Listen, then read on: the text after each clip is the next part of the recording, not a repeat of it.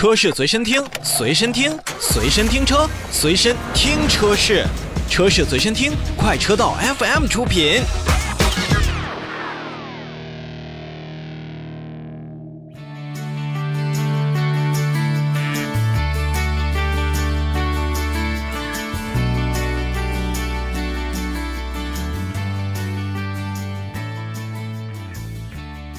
我们看召回，日前，丰田汽车中国投资有限公司向国家市场监督管理总局备案召回计划，决定在九月三十日开始再次召回生产日期从二零一七年十二月十一日至二零一九年四月一日生产的部分进口的埃尔法汽车，共计一万两千九百五十五辆。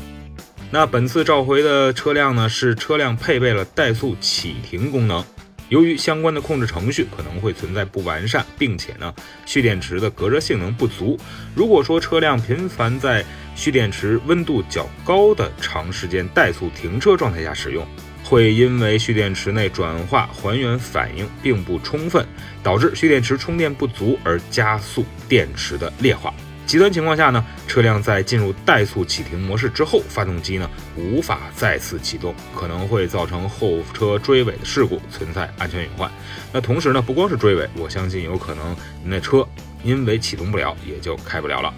当然，咱们关闭一下主机，重新启动的话，也有可能再继续驾驶车辆。所以说，丰田汽车中国投资有限公司也是对于召回维修措施升级为为全部对象车辆再次免费升级发动机控制电脑以及怠速启停控制电脑的控制程序，并且呢更换合格的改良之后的蓄电池的隔热罩，对于蓄电池的劣化程度进行确认，将问题蓄电池免费更换为全新的蓄电池，以消除此部分的风险。那本次的召回呢，是属于在前年二零一。九年十一月二十日发布的丰田汽车对于召回部分进口阿尔法车辆的召回活动的再次召回，丰田汽车呢也是通过进一步的调查，判断原召回维修措施无法完全消除安全隐患，所以呢需要再次进行召回。而本次召回的对象呢，还包含了原召回措施实施后生产之后的部分车辆，